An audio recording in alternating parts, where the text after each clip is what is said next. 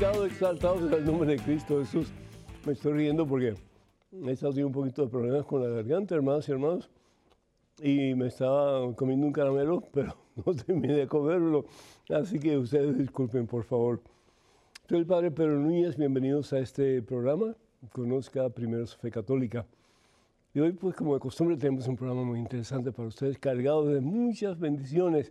Así que prepárense para embarcarse en esta, en esta hora en que vamos a compartir la palabra de Dios. Y cada vez que compartimos la palabra de Dios, cada vez que nos acercamos a la fuente de vida que es Jesucristo, la palabra hecha carne, pues hay cambio en el ser humano, hay cambio en tu corazón y el mío también. Así que ruego al Señor que Él nos siga cambiando imagen y semejanza suya y particularmente en este día en que estamos celebrando pues la fiesta de María Santísima bajo el título de la Inmaculada Concepción, que sea un tiempo de acercamiento a María para imitar su ejemplo. Hoy vamos a encender la segunda eh, vela, ¿sí? que es símbolo de la segunda semana del tiempo de Adviento en que le pedimos al Señor nos prepare el corazón para poder recibir a Él el día de Navidad. Y ustedes en todos esos regalos que hay aquí, no sé si los pueden ver todos, pero eh, montones de cajas con un papel de regalos muy bonito, ¿sí? Pero lo interesante es que las cajas están vacías, están vacías, hermanos. Y yo quiero usar pues ese símbolo para reconocer que el cumpleaños realmente no es nuestro cumpleaños. No nos damos regalos unos a otros eh, porque sea nuestro cumpleaños. Lo damos porque alguien nos regaló un regalo muy especial. Y su nombre es nuestro Padre Dios que nos regaló el regalo por excelencia, el más maravilloso, el más grande, el más poderoso, que es el regalo de su Hijo, nuestro Señor y Salvador Jesucristo. Pero como es su cumpleaños, estamos hablando de su cumpleaños y el nuestro, la pregunta es, ¿y qué le vamos a regalar a Jesús en esta Navidad, en este tiempo en que celebramos su cumpleaños? Y ojalá que pues cada caja que tenemos, nosotros podamos llenarla con algo que le queremos ofrecer al Señor de nuestra vida cualquier cosa que nos aparte de Él, para que Él más y más sea centro, Señor y dueño y amo de nuestra existencia. Ojalá que ustedes hagan lo mismo y tengan una caja, una cajita, aunque sea, para decir, Señor, esto es lo que te quiero ofrecer. Y escriban un papelito, ¿verdad? Y que de verdad eso nos ayude a experimentar una muy feliz y santa Navidad. Doy gracias a Dios por esta oportunidad, pero antes de hacer absolutamente nada más, hermano que me escuchas, hermano que me escuchas, hacemos un alto en nuestro acelerado caminar diario, nos ponemos en presencia de Dios, hermano o hermana, vamos a orar. En el nombre del Padre, del Hijo y del Espíritu Santo, amén. Padre bueno, Padre amantísimo, Padre misericordioso, gracias, oh Dios, por el don de la vida. Y gracias Señor por ese que es vida, que es Jesús, tu Hijo, nuestro Señor. Danos, oh Dios, el deseo de darle a Él el mejor regalo en este tiempo de Adviento. En esta segunda semana de Adviento que nos prepara para el día grande, poderoso, maravilloso, en que celebramos la fiesta del nacimiento de Jesús. Que le podamos ofrecer algo realmente que nos ayude a cambiar nuestras vidas, a imitar a esa persona que llamamos madre, a esa persona que el ángel llamó Mene, que significa la llena de gracia, que podemos imitar a esa joven doncella llamada María, que por ser madre de Jesús es madre de la iglesia porque Jesús es la cabeza de la iglesia. Colosenses capítulo 1, versículo 18. Y por ser madre de Jesús, es madre nuestra también, porque al ser bautizados tú y yo, hemos sido injertados en el cuerpo de Cristo. Romanos capítulo 6, versículo 5.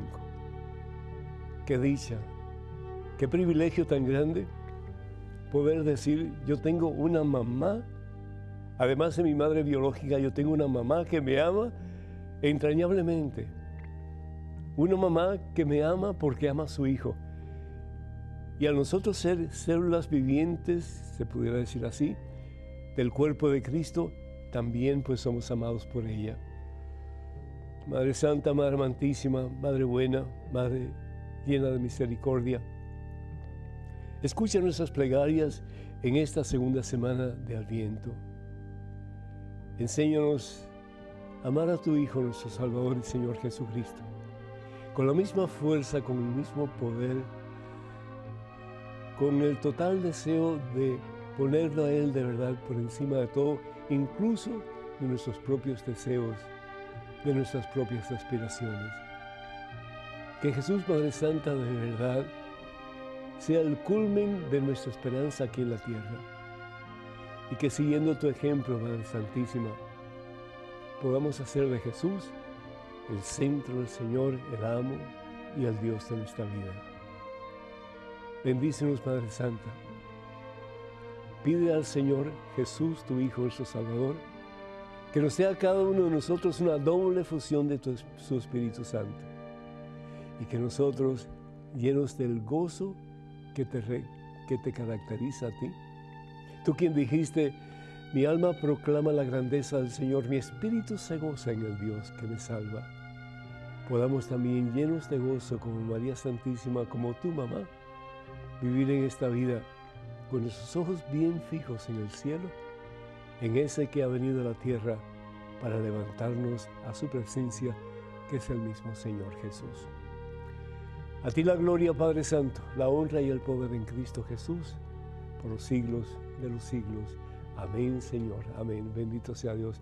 Damos gracias, hermanos y hermanos, por tanto ustedes que nos escriben, que nos llaman pidiendo que los apoyemos en oración. Qué alegría para nosotros el poder hacer precisamente eso. Doy gracias a Dios por Juana de Illinois, Chicago, que pide oración por su nieto, por la familia Franco y también por la familia Summers. Que el Señor les bendiga a todos en abundancia hoy y siempre. También pedimos por Oscar Vázquez eh, de Facebook, que pide que, bueno, pide, da gracias a Dios y bendice, que bendiga al Padre Pedro Núñez. Muchísimas gracias, mi hijo, y muchas bendiciones para ti y para tu familia. Eh, Marta de Orlando, Florida, pide oración por la paz en el mundo, la unión en la familia, la conversión, la sanación interior y liberación para Yuri, para Mari Luz y también para Carlos Andrés. Muchas bendiciones para todos y que este sea un tiempo de renovación espiritual y de acercamiento a la fuente de vida y salvación eterna que es Jesucristo. Damos gracias a Dios por Ruli Quintana, eh, también de Facebook, que da gracias por compartir sus fotos en las redes. Muchísimas gracias a ustedes por el tiempo que utilizan para recibir los mensajes que damos a través de los medios de comunicación que pues vamos a, enumerar dentro de poquito tiempo. Damos gracias a Dios por Catalina Lawson de Village, Carolina del Norte, que pide oración por ella, que se fracturó y también muchas complicaciones que tiene por la familia García Ayala, tienen problemas de alcohol, y también por la familia Vega Ayala. Muchas bendiciones para todos ustedes y que este sea un tiempo de cimentar, cimentar nuestras vidas en esa roca poderosa que es Jesús el Señor. Martín Cepeda de Facebook también da bendiciones al Padre. Gracias por evangelizarnos, dice, a través de estos medios. Muchísimas gracias, Martín. Dios te bendiga a ti y a tu familia. Y Margarita de Tucson, Arizona, pide oración por la familia González Weber, Lane, Delgado y Russell. Muchas bendiciones para todos. Y también pues ah, damos gracias a Dios por todos los que solicitan oración, eh, particularmente no solamente a través de correspondencia y de teléfono, pero también a través de los medios sociales, eh, particularmente eh, Facebook. Damos gracias a Dios porque los únicos medios oficiales de las redes sociales de este servidor son las siguientes. Si quieren suscribirse a cualquiera de ellas o usarlo para comunicarse con nosotros, pero primero es Facebook. Vayan por favor a facebook.com diagonal P. Pedro Núñez. Y ahí también van a ver pues, nuestros programas de televisión y también los programas de radio. También queremos decirles que estamos en Twitter, en Instagram y en YouTube para comunicarse con nosotros, vayan por favor a Padre Pedro Núñez, Padre Pedro Núñez.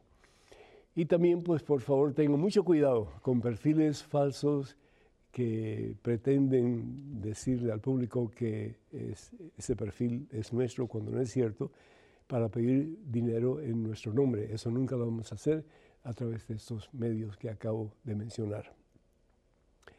Y estos días, como dije anteriormente, pues estamos celebrando la fiesta de nuestra mamá del cielo, y no que las mamás que ya han pasado de esta vida a la vida de la presencia de Dios, que no estén en el cielo también, esperamos y creemos que sí.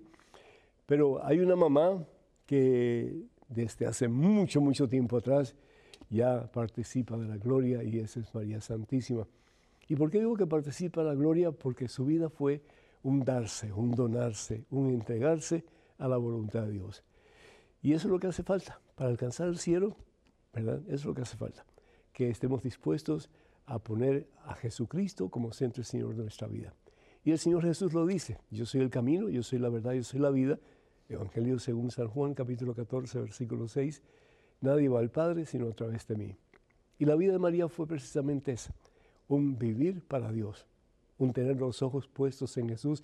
Imagino yo cuando María eh, dio a luz a su Hijo Jesús, cómo lo tenía en sus brazos y cómo la vida de María, el mundo de María, era mirar a su Hijo, contemplar a su Hijo, deleitarse en su Hijo. Y qué hermoso si tú y yo también, en el transcurso de este tiempo de Adviento, podamos tomar tiempo para estaciarnos en Jesús. Tal vez ir al Santísimo Sacramento y quedarnos ahí un rato en la capilla, unos 10, 15 minutos, aunque sea eso, y dejarnos llenar de Jesús dejar que nuestra vida contemple a Jesús, ame a Jesús y se deje en las manos de Jesús para hacer la voluntad de nuestro Padre Dios. Me gusta mucho el pasaje en la Santa Biblia de San Lucas, capítulo 1, versículo 18, perdón, versículo 28, que dice, el ángel viene, de donde María, ¿sí? el ángel Gabriel, y le dice, alégrate tú, la madre favorecida, y le dice, Tú, la llena de gracia, el Señor está contigo. Qué saludo más fabuloso.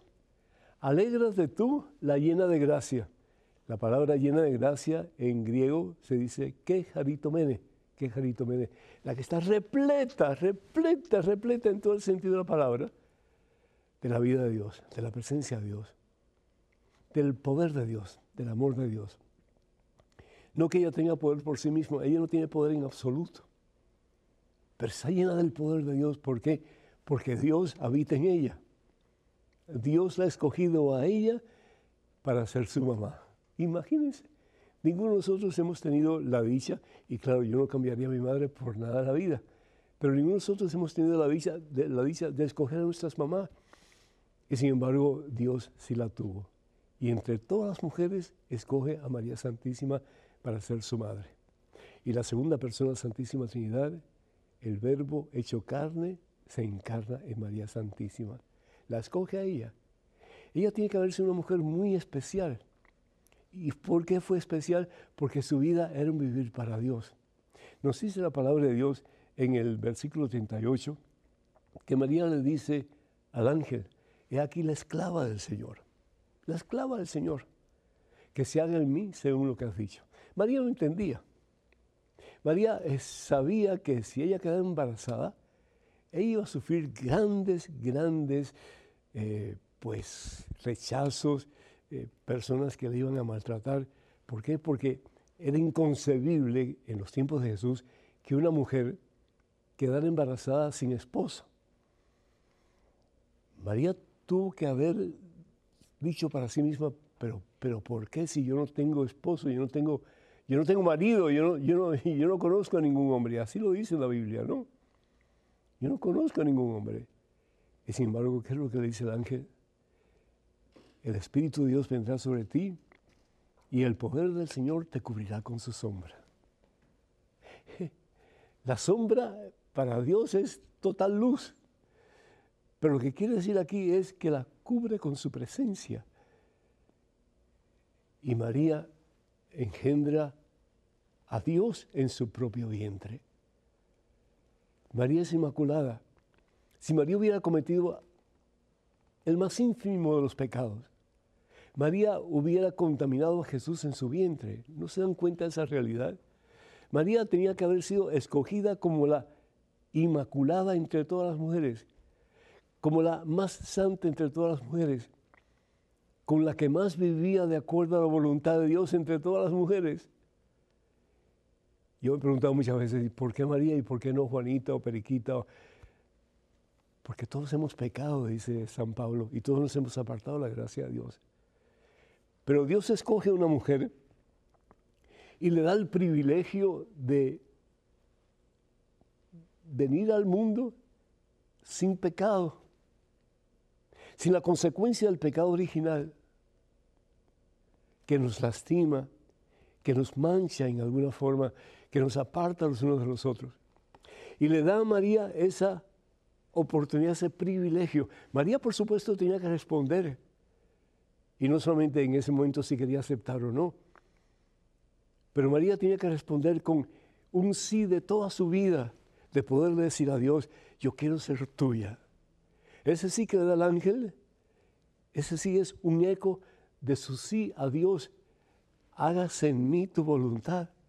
Haz conmigo lo que tú quieras. Quiero ser materia disponible en tus manos, Señor. Y nos dice la palabra de Dios que María engendra en su vientre virginal a ese que va a ser nuestro puente al cielo, a ese que va a ser nuestra palabra entre nosotros, la palabra de Dios, a ese que va a llevarnos a la misma presencia del Padre. Es la palabra de Dios. La palabra que se une a nuestra pequeña palabra pidiendo misericordia al Señor, para que el Señor nos levante de nuestras caídas, para que el Señor nos sane de nuestras muchas, muchas debilidades, para que el Señor nos libere de todo aquello que nos aparta de Él. Y podamos más y más decir como María, aquí estoy Señor. Que seas tú quien vivas en mí. Que seas tú, Señor, el que dirijas mis pasos y encamines, Señor, el futuro de mi vida. El Salmo 51, versículo 7, la palabra de Dios nos dice, mira qué pecador soy desde el vientre de mi madre. El salmista podía decir que desde el vientre de su madre era pecador. Había sido contaminado por el pecado de su mamá. Si María hubiera pecado aunque fuera una sola vez, se hubiera contaminado Jesús con el pecado de su madre. Pero Jesús no podía contaminarse con el pecado porque Jesús, si bien es cierto que era un hombre, un ser humano como tú y como yo, Jesús también era Dios. Y como Dios no podía contaminarse con el pecado. Porque Dios y el pecado no pueden cohabitar. La gracia y el pecado no pueden cohabitar. Y Dios escoge a María para ser su madre. Madre de nuestro Salvador y madre tuya y mía también. Pidamos a María Santísima que nos ayude con sus oraciones a Jesús, para que tú y yo también podamos tener el corazón de María y podamos amar a Jesús por encima de todo y podamos amar también a nuestro prójimo, aun aquellos que nos han hecho daño, que nos han lastimado, que nos han ofendido, que podamos amarles a ellos también, porque son hijos de María y son también miembros del cuerpo de Cristo que es la iglesia que podamos amarle con el mismo corazón de nuestra Santísima Madre, sabiendo al fin y al cabo que lo que hagamos por el más pequeño o dejemos de hacer, lo hacemos por el mismo Jesús. Que este tiempo de Adviento sea un tiempo de renovación espiritual para todos nosotros y de acercamiento al corazón de Jesús a través del corazón inmaculado de nuestra Santísima Madre María. Número telefónico para que se comuniquen con nosotros 205-271-2924. 205-271-2924. Vamos a una pequeñísima pausa, pero regresamos en cuestión de momentos. Así que hermanos y hermanos, por favor no se vayan, quédense con nosotros.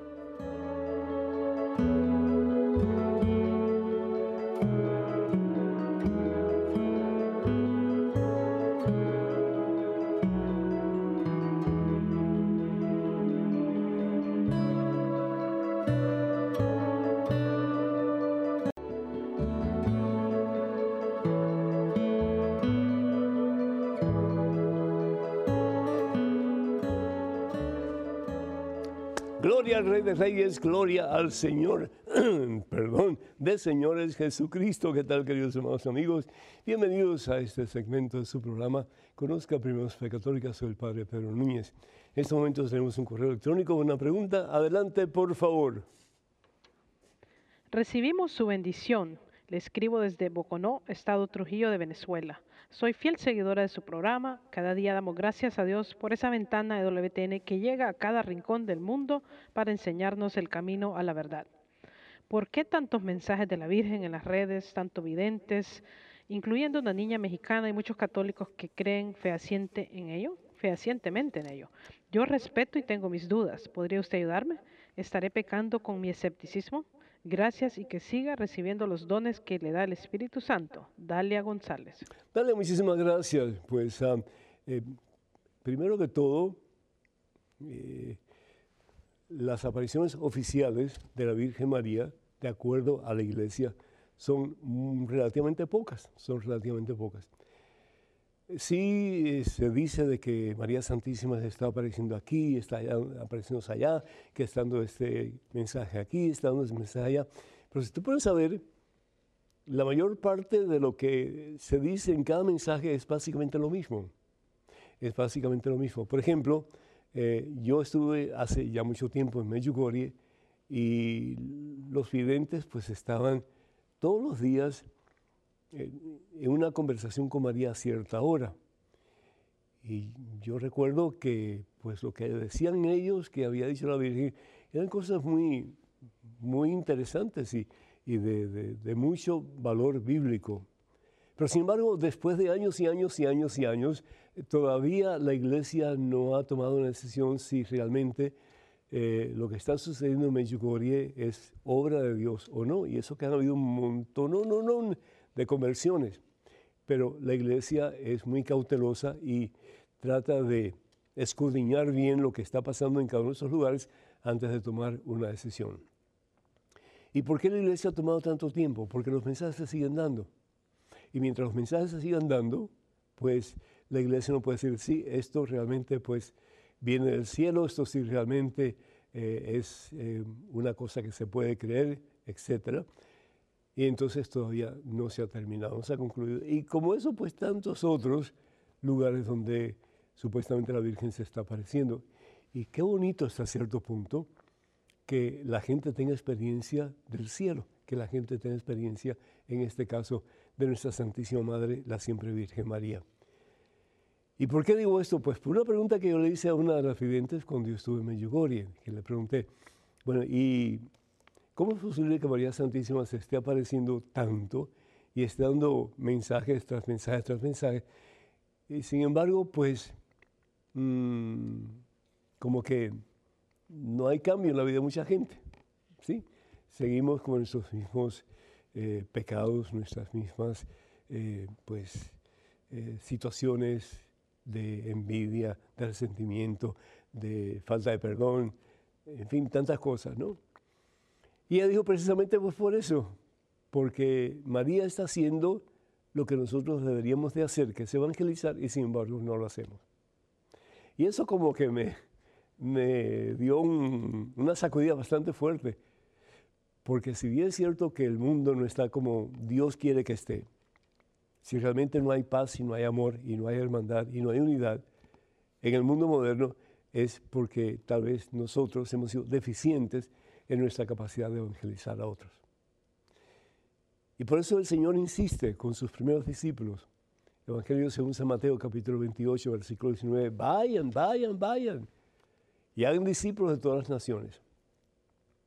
En un mundo muy difícil, hermanos. En un mundo donde los cristianos eran martirizados, eran acribillados y en formas horribles. Y el Señor Jesús les dijo, el discípulo va a ser como el maestro se deja formar por el maestro. Y eso no incluye solamente que va a recibir pues la gracia de estar consciente de que Dios está con ellos, etcétera, pero también eh, que viviendo en su plenitud la fe en Jesucristo, ellos también van a sufrir martirio. Ellos también van a experimentar mucho dolor, y situaciones bien difíciles en su proceso de vivir el cristianismo. El cristianismo no es nada fácil, bien vivido no es nada fácil, es difícil. ¿Por qué? Porque significa que más y más tenemos que dejar de vivir como la carne nos pide que vivamos, como el mundo nos pide que vivamos, como nuestros amigos nos piden que vivamos, como nuestros familiares nos piden que vivamos. ¿Para qué? Para vivir como Dios nos pide que vivamos. ¿Y cómo Dios nos pide que vivamos? Siguiendo el ejemplo de Jesús. Por eso San Pablo dice, ¿verdad? Tenga las mismas actitudes que tuvo Cristo Jesús. Las mismas actitudes. Perdonar al que nos ha hecho daño, amar al inamable, eh, dar al que nos cuesta trabajo dar, en fin, tantas cosas, ¿no? Tenemos que mirar a Jesús para poder vivir el cristianismo. Y por eso esa hermosísima imagen de María Santísima con los ojos hacia arriba. ¿Por qué? Porque la vida de María fue un vivir para Dios, un tener sus ojos puestos en Jesús para vivir de acuerdo a la voluntad de Dios. Y es por eso que San Pablo en 2 Timoteo capítulo 4, versículo del 1 al 2, nos habla y nos exige y nos invita y nos exhorta. Prediquen a tiempo de tiempo, prediquen. Sí, pero prediquen no solamente con palabras, más aún prediquen con su estilo de vida. Que la gente pueda ver algo diferente en ustedes, en nosotros. Que la gente pueda ver presencia de Jesús en nuestras vidas. Ya dejemos de vivir nuestro cristianismo a medias. Ya dejemos de vivir nuestra vida mediocremente cristiana. Comencemos a vivir de verdad como el Señor Jesús nos ha enseñado a vivir. Entonces el mundo vendrá a los pies de Cristo Jesús. Nos dice la palabra de Dios en Filipenses capítulo 2, versículo 10 y 11. Entonces un día, al nombre de Jesús, toda rodilla se arrodillará en el cielo, en la tierra y debajo de la tierra. Sí, y toda lengua proclamará que Jesús es el Señor para gloria de nuestro Padre Dios. Un día, un día tu hijo va a cambiar y va a venir a los pies de Cristo Jesús. Un día tu esposo, tu hermano, tu papá, tu mamá va a hablar rodillas al nombre de Cristo Jesús. Pero ¿cuándo? Cuando nosotros comencemos a vivir de verdad nuestro cristianismo como nos enseña María Santísima, con nuestros ojos fijos en Jesucristo, haciendo que la misma voluntad de Dios. Tenemos un correo electrónico con una pregunta. Adelante, por favor. Hola, querido Padre Pedro. Hace años que lo sigo. Me encantan sus enseñanzas y aprendí mucho con usted. Desde hace tiempo quería que me aclare una duda. ¿Por qué al persignarse se hace en la frente, en el pecho y los hombros respectivamente? ¿No queda hecha una cruz invertida? Yo en mi caso lo hago hasta casi el ombligo, 10 centímetros más arriba más o menos, para que quede marcada de pie. Espero me lo pueda aclarar. Desde ya mil gracias y que Dios lo bendiga y nos pueda seguir enseñando. Sergio desde Argentina. Sergio, muchísimas gracias. Dios te bendice. Mira, eh, la cruz invertida no es mala. Y esto te puede parecer como una cosa que no tiene sentido. No es mala. La cruz que es mala es la cruz invertida y quebrada o rota. ¿Sí? Porque eso es un símbolo satánico aunque los hippies aquí en Estados Unidos, por lo menos en los años 60, la utilizaron como un símbolo de paz. Tenía la cruz invertida y tenía un redondel. ¿Se acuerdan? Bueno, el caso es que no es mala la cruz invertida nada más. ¿Por qué? Porque de acuerdo a la tradición, San Pedro murió con una cruz invertida. Es decir, murió cabeza para abajo. ¿Por qué? Porque él decía que él no era digno de morir como Jesús. Qué fabuloso, ¿no? Qué fabuloso. Pero ¿por qué hacemos tres cruces? Eh, por la señal de la Santa Cruz, para que el Señor libre nuestra mente de todo aquello que nos incita a buscar el pecado. ¿sí? Que nos haga capaces de que nuestra voluntad esté más y más en acorde con la voluntad de Dios por la señal de la Santa Cruz. Acuérdense que la cruz es el símbolo más poderoso del amor de Dios. Primera Corintios capítulo 1, versículo 18. Para aquellos que se pierden es maldición, pero aquellos que se salvan como nosotros es poder de Dios, es poder de Dios. Satanás corre cuando nos hacemos la señal de la cruz. Pues en la señal de la Santa Cruz, Dios nuestro enemigos, de, nuestros enemigos, ¿sí? Eso quiere decir que me libre de todo mal que pueda salir de mi boca por la señal de la Santa Cruz de nuestros enemigos, líbranos Señor, líbranos Señor, Dios nuestro. Y el corazón, ¿por qué? Porque el corazón a veces no está de acuerdo con el corazón de Cristo. Y tenemos que hacer todo lo posible para que nuestro corazón y el corazón de Cristo puedan latir, puedan latir, puedan latir al unísono, bendito sea Dios, como el corazón de María Santísima que late al unísono con el corazón de Jesús. Bendito sea Dios. Tenemos a Carlos de Nuevo Orleans vía telefónica. Carlos, ¿me escuchas? Claro que sí, padre, es un honor escucharlo y saludarlo nuevamente. Tengo una pregunta que le quiero hacer acerca de la lectura de ayer. Sobre Adelante, Carlos. El, del Apocalipsis. Es una visión que Juan tuvo, entonces hay una parte donde se me hace un poco confuso, entonces sé que usted con su sabiduría me puede aclarar. A ver, adelante, por favor. Entonces dice, entonces alrededor de ese trono vi otros 24 tronos, y en los tronos estaban sentados 24 ancianos, vestidos con túnicas blancas y con coronas de oro sobre sus cabezas. Del trono salían relámpagos y truenos poderosos, siete lámparas de fuego, que son los siete espíritus de Dios. Entonces, ¿qué representan los 24 ancianos? Esa es mi pregunta, es lo que quiero que a ver si usted me, pone Muchísimas gracias, muy, muy interesante y, te felicito porque pues estás yendo a misa todos los días, estás recibiendo el pan vivo bajado del cielo en una forma regular. Los 24 tronos representan las 12 tribus de Israel y los 12 apóstoles, 12 y 12, 24. Eh, el 7, el candelabro con siete velas, representa la presencia de Dios. Eh, el, el, número 7 representa totalidad o plenitud. Cuatro son los puntos cardinales, norte, sur, este y oeste, y tres los puntos del horizonte, el centro y los extremos. Ese candelabro en hebreo se llama menorah, menorah eh, que es realmente el símbolo del pueblo judío. No es la estrella de Belén, sino que es el menorá. Y eso representa presencia de Dios. Y el fuego, los relámpagos y todas esas cosas, pues es símbolo del poder de Dios. Eh, Dios, a pesar de que muchas veces eh, lo dejamos a un lado, Dios, a pesar de que muchas veces lo ignoramos y hasta lo, rechazamos, Dios sigue siendo victorioso, Dios sigue siendo poderoso y en Dios, si venimos a Él, vamos a experimentar la verdadera victoria, el verdadero propósito de nuestra vida, que es caminar en dirección hacia ese que nos espera con brazos abiertos, que es Jesús el Señor.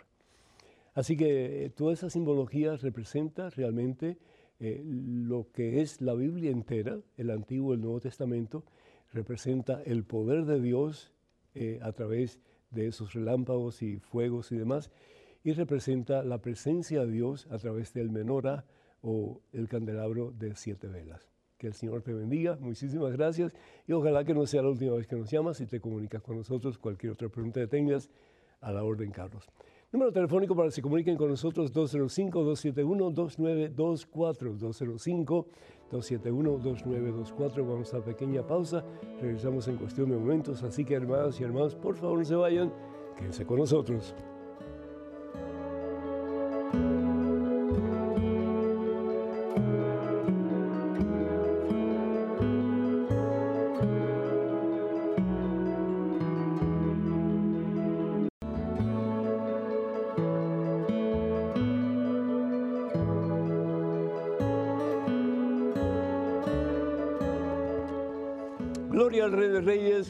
Al Señor de Señores Jesucristo. ¿Qué tal, queridos hermanos amigos? Y gracias por estar con nosotros en este su segmento del programa Conozca Primero su Fe Católica. Tenemos un correo electrónico, una pregunta. Adelante, por favor. Buenas noches, Padre Pedro. Tengo una duda sobre los diezmos, ofrendas, imágenes y sobre que los católicos no iremos al cielo. Me tiene muy confundida. Siempre he sido católica y los evangélicos me dicen que estoy en la gran ramera. Petra. Petra, el Señor te bendice.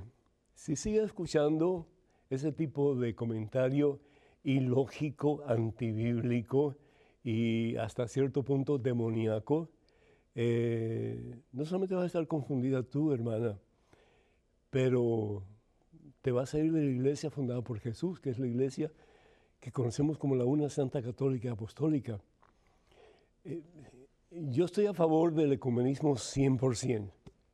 Yo creo en la palabra de Dios que nos dice un día habrá un solo rebaño y un solo pastor. Evangelio según San Juan, capítulo 16, versículo, versículo, perdón, capítulo 10, versículo 16. Pero a, a mí me hierve la sangre, sí, cuando estas personas que supuestamente eran católicos se fueron de la iglesia porque no conocían la doctrina de la iglesia, porque no habían tomado tiempo para estudiar la doctrina de la iglesia, y se van tras estos pastores que no conocen nada, y enseguida causan división. Y personas como tú, Petra, se dejan mm, manipular por esta gente y se van al precipicio tan sencillo como eso. Tú tienes todo el derecho a hacer con tu vida lo que tú creas. Y si quieres seguir escuchándolo, pues es tu responsabilidad delante de Dios.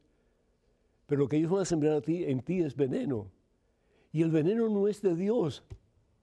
El amor sí es de Dios. Es buscar lo que realmente Dios quiere para nosotros. Y lo que Dios quiere para nosotros no es la división, sino que es la unión. Padre, que sean uno como tú somos uno. La palabra de Dios en la carta de San Pablo a los Efesios dice algo muy interesante. Dice que estamos llamados, versículo 2 en adelante, capítulo, capítulo 4, estamos llamados a prepararnos para la construcción del cuerpo de Cristo. Es decir, todos tenemos que aportar en la construcción del cuerpo de Cristo. Lo que tú debes de hacer por la iglesia, pues nadie más lo va a hacer, porque la misión nuestra es intransferible. Y lo que tú puedas hacer, lo que yo puedo hacer, son dos cosas muy diferentes, pero todos estamos llamados a edificar la iglesia de Jesús. Y dice, hasta que todos alcancemos la unidad en la fe. Yo no sé qué Biblia están leyendo ellos, pero aquí dice en Efesios capítulo 4, versículos del 12 en adelante, hasta que todos alcancemos la unidad en la fe y el conocimiento en el Hijo de Dios. Esta gente no conoce a Jesucristo. Esta gente conoce lo que un pastor X habla sobre Jesús y lo que Jesús realmente está diciendo. Y eso no es cierto, no es cierto. Y continúa diciendo, hasta que alcancemos la unidad en la fe y el conocimiento en el Hijo de Dios y lleguemos a ser el hombre perfecto, es decir, uno como Cristo. Con esa madurez que no es otra cosa que la plenitud de Cristo en nosotros. Entonces ya no seremos zarandeados como niños y llevados por cualquier viento de doctrina o invento de personas astutas, expertas en el arte de engañar. Escucha bien, Petra. Ya no seremos zarandeados y llevados por cualquier viento de doctrina o cualquier invento de personas astutas, expertas en el arte de engañar. Por el contrario, estaremos en la verdad. ¿Y dónde se encuentra la verdad? En la iglesia fundada por Jesús. ¿Por qué? Porque Jesús es verdad. Y Jesús une una iglesia para que conozcamos la verdad y la verdad nos haga libres. Por amor de Dios, basta ya de escuchar a este y escuchar al otro, escuchar al otro. Claro que nos vamos a confundir. Y claro que vamos a confundir a otros también. Es decir, gracias por escuchar este programa, pero deja de escuchar a los demás, por favor, ¿sí? Porque entonces sí, estamos en la verdad y en el amor iremos creciendo cada vez más hasta alcanzar aquel que es la cabeza. ¿Y quién es la cabeza? Jesucristo. ¿Qué decir sobre las imágenes? Lo hemos dicho anteriormente, pero con todo gusto lo vuelvo a decir. Las imágenes no son malas. La palabra de Dios en el libro del Éxodo capítulo 20, versículos del 4 en adelante, nos dice que no nos hagamos imágenes de nada lo que hay arriba en el cielo, en la tierra, debajo de la tierra. ¿A qué imagen se refiere Dios? A todas esas imágenes que representan diferentes dioses, sobre todo en el área de Mesopotamia, específicamente en el área de Babilonia. Dioses falsos a quienes estas personas adoraban, incluso, incluso los hebreos, porque en algún tiempo ellos eran vecinos de toda esta gente y eran influenciados por la fe de esta gente una fe totalmente errónea, pero la fe de ellos. Pero ¿qué imagen Dios quiere que hagamos? Éxodo capítulo 25, versículo 18. ¿Qué dice? Harás dos querubines de oro macizo. Es decir, harás dos imágenes y las pondrás cada una en las extremidades de la cubierta. ¿La cubierta de qué? Del arca de la alianza. ¿Y qué había en el arca de la alianza? Estaban las leyes dadas a Dios por Moisés, los diez mandamientos. Estaba el cáliz con el maná del cielo para que la gente pudiera ser sustentada por el, eh, el, el alimento del cielo y caminar en pos de la tierra prometida. ¿Y qué más había? La vara de Araón, que fue lo que se utilizó para que la gente siguiera a ese que dirigía hasta entrar en la tierra prometida. Es decir, si vamos también a Números capítulo 25, versículos del 8 al 9, cuando los hebreos están siendo mordidos en el desierto por serpientes venenosas. Y Moisés hablando del Señor le dice, Señor, se está muriendo, ¿qué hago? ¿Y qué es lo que le dice Dios? Hazte una serpiente de bronce. Hazte una serpiente de bronce y colócala sobre un palo. Todo el que mira la serpiente no morirá.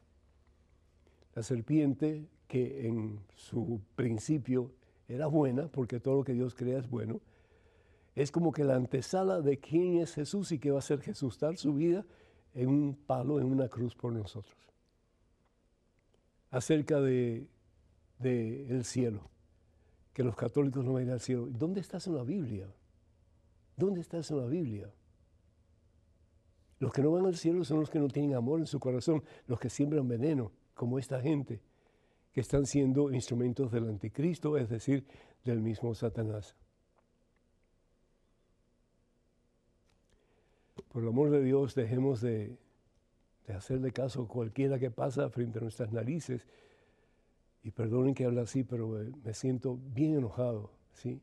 Y no por ti, Petra, pero por la forma en que muchos católicos optan por ser mediocres en su relación con Dios, no conocen a Dios, no conocen la palabra de Dios, no conocen las enseñanzas de la iglesia establecida por Dios y se van tras cualquiera que, que, le diga cualquier cosa que los haga temblar por dentro. Es decir, ¿cómo vamos a evangelizar al mundo, cómo vamos a conquistar al mundo para Cristo si nosotros ni fu ni fa? No, hombre, ya basta de ser niños que son zarandeados por cualquier doctrina, cualquier viento de, teorías extrañas que nos llevan al error. Basta ya, basta ya. Bueno, tenemos un correo electrónico, una pregunta, adelante por favor. Muy estimado padre, somos asiduos televidentes de su educativo programa. Mi esposa y yo queremos saber cuál es el verdadero San Lázaro, reconocido por la Iglesia Católica si es el del rico Epulón o el hermano de Marta y María, que el Señor resucitó. Muy agradecido por su respuesta. Rezamos siempre por usted para que el Espíritu Santo le dé mucha salud y sapiencia, muchas bendiciones y mucha salud. Suyos Francisco y Adira desde Nueva York. Amén. Francisco y Adira, muchísimas gracias. Dios me los bendice, ¿sí? El Lázaro de las muletas no es una persona real si existió o no, es decir, Jesús lo usa como una historia, una parábola. ¿Sí? Y lo que Jesús está tratando de decir que al fin y al cabo vamos a ser juzgados por una sola cosa. Y esa sola cosa es el amor. Lo vemos claramente en el Evangelio de San Mateo, capítulo 25, versículos del 35 en adelante, el juicio final. Tuve hambre, me diste de comer, tuve sed, me diste de beber, etcétera. Señor, y cuando te vimos hambriento, sediento y te dimos, te ayudamos, te asistimos. Lo que hicieron por el más pequeño, lo hicieron por mí, va a decir el Señor. Y lo contrario es cierto también. Tuve hambre, no me dieron de comer, tuve sed, no me dieron de beber. Y esos irán al infierno, es decir, al suplicio eterno, y los buenos, los que practicaron el amor, al cielo. Si nosotros pudiéramos resumir el cristianismo con una sola palabra, esa palabra sería amor. Por eso el apóstol Juan dice en su primera carta, en el capítulo, capítulo 4, mm, versículo 16, que Dios es amor. Dios es amor. Y el que conoce el amor conoce a Dios. ¿Por qué? Porque Dios es amor. Entonces la importancia de que nuestras obras basadas en amor a Dios y amor al prójimo sean lo que caracterice nuestra vida como cristianos. Al fin y al cabo, eso fue lo que caracterizó la vida de Jesús, quien dio hasta la última gota de su sangre por amor a ti, por amor a mí. ¿Qué es entonces el San Lázaro de las muletas? ¿Saben cómo le llaman? Le llaman Babalú Aye en santería. Le llaman Babalú Aye, ¿por qué? Porque ese es el nombre de la deidad del dios falso que los yorubas tenían para adorar en particular a esa, a, esas, a esa persona, a ese ser. Pero realmente nada que ver con el cristianismo, nada que ver con la fe cristiana. El que nosotros veneramos, al que nosotros pues eh, tenemos en cuenta para vivir como Él, es el Lázaro, hermano de María y Marta. Y realmente pues el otro simplemente se llama Lázaro porque es el Lázaro de las muletas que utiliza Jesús para hablar de la poca compasión que tenía el rico hacia este hombre pobre. La palabra Lázaro significa fiel a Dios. Y aquel hombre en su pobreza era rico porque era fiel a Dios. Sin embargo, el otro, pudiendo hacer eh, actos de caridad con esta persona que no tenía nada y que vivía tan cerca de él, de la otra parte de la cerca, ni se fijaba en él siquiera. ¿Y cuánta gente hay en este mundo que no se fija en las necesidades de otras personas que están a su alrededor? Se fijan solamente en ellos y por lo tanto no están cumpliendo el mandato del Señor Jesús que aparece en el Evangelio según San Juan capítulo 13 versículos 34 al 36. Les doy un mandamiento nuevo. Ámense los unos a los otros como yo los he amado. Entonces y solo entonces el mundo creerá, Padre, que tú me has enviado. Tenemos un correo electrónico con una pregunta. Adelante, por favor. Hola, Padre Pedro. Yo le pido a Dios que lo bendiga siempre, porque su programa nos gusta mucho. Quiero hacerle una pregunta. Estoy confundida con Isaías capítulo 1, versículo 15, porque nos dice el Señor cuando uno está diciendo el Padre nuestro, no debemos elevar las manos porque le recordamos cuando Él fue crucificado. De antemano le agradezco su atención. Saludos desde Acapulco Guerrero. Atentamente, Lisette del Valle. Lisette, muchísimas gracias. Dios te bendice. lo que habla el profeta Isaías es que los judíos o los hebreos no debían de levantar sus manos, no así, pero así. ¿Por qué? Porque sus manos estaban llenas de sangre. ¿Y por qué están llenas de sangre? Porque están llenas de pecado. ¿Sí? Están llenas de pecado. Y lo, que el Señor está diciendo es que primero arregla tu situación y después pide. Sin embargo, pues ellos no hacen eso. Ellos se dejan llevar por corrientes que van en contra del el mismo Señor. ¿Y con qué resultado? Pues el resultado funesto, desafortunadamente. El, el, pecado siempre nos mata, siempre nos mata. Y por eso es que aquí la palabra de Dios nos habla de que sus manos eran dignas de extenderse hacia Dios. ¿Por qué? Porque cómo Dios va a conceder lo que tú estás pidiendo si primero no hay un arrepentimiento genuino, si primero no hay un deseo de enmienda, pero de verdad, un deseo de comenzar de nuevo.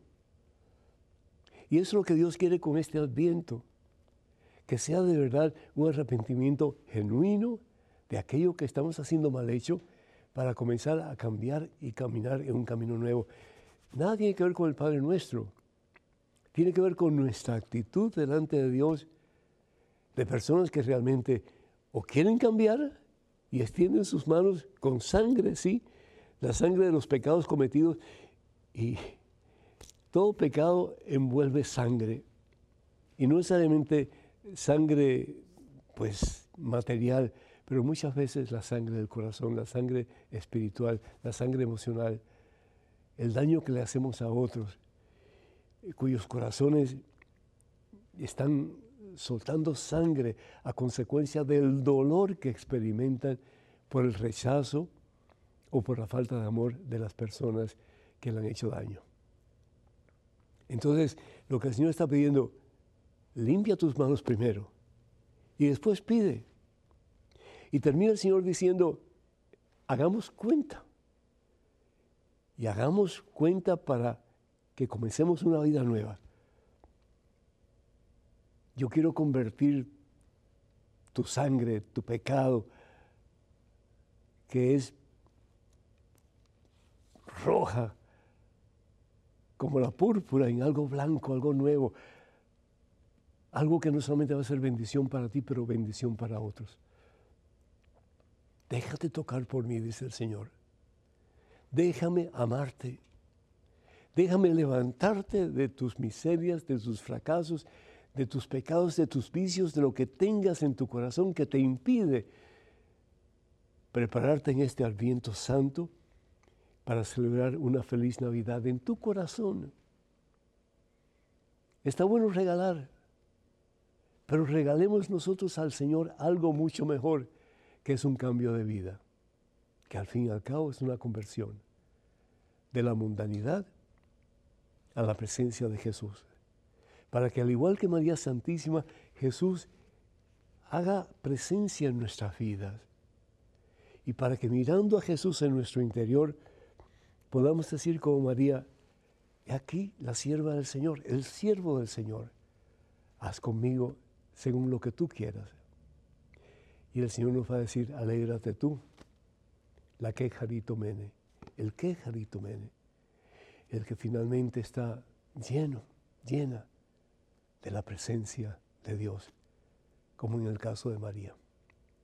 Bendito sea Dios, que Dios nos ayude en este tiempo santo, no solamente a preocuparnos por los regalos que vamos a regalar, que está bueno, porque ahí expresamos amor, pero el regalo que nosotros le queremos dar a Dios particularmente, para que Él cambie nuestras vidas y podamos entonces dignamente levantar nuestras manos a Él para pedirle que nos dé la gloria, ¿sí? Que nos enseñe el camino de la santidad, que Él sea el que nos lleve al cielo. Hermanos y hermanos, pues al concluir este programa les pedimos a ustedes que nos escriban con sus preguntas, sus comentarios o que nos llamen por teléfono también para dejarnos saber. El número, la, dirección para que se comuniquen con nosotros es padrepedro.ewtn.com. Padrepedro.ewtn.com. Les recordamos que por favor oren por nosotros y también cuando puedan, pues eh, mándenos sus donativos porque estos programas son carísimos para que podamos recibir la bendición de Dios. Que la bendición de Dios Todopoderoso, Padre, Hijo, Espíritu Santo, esté con ustedes hoy y siempre. Hasta la próxima, hermanos. Dios mediante.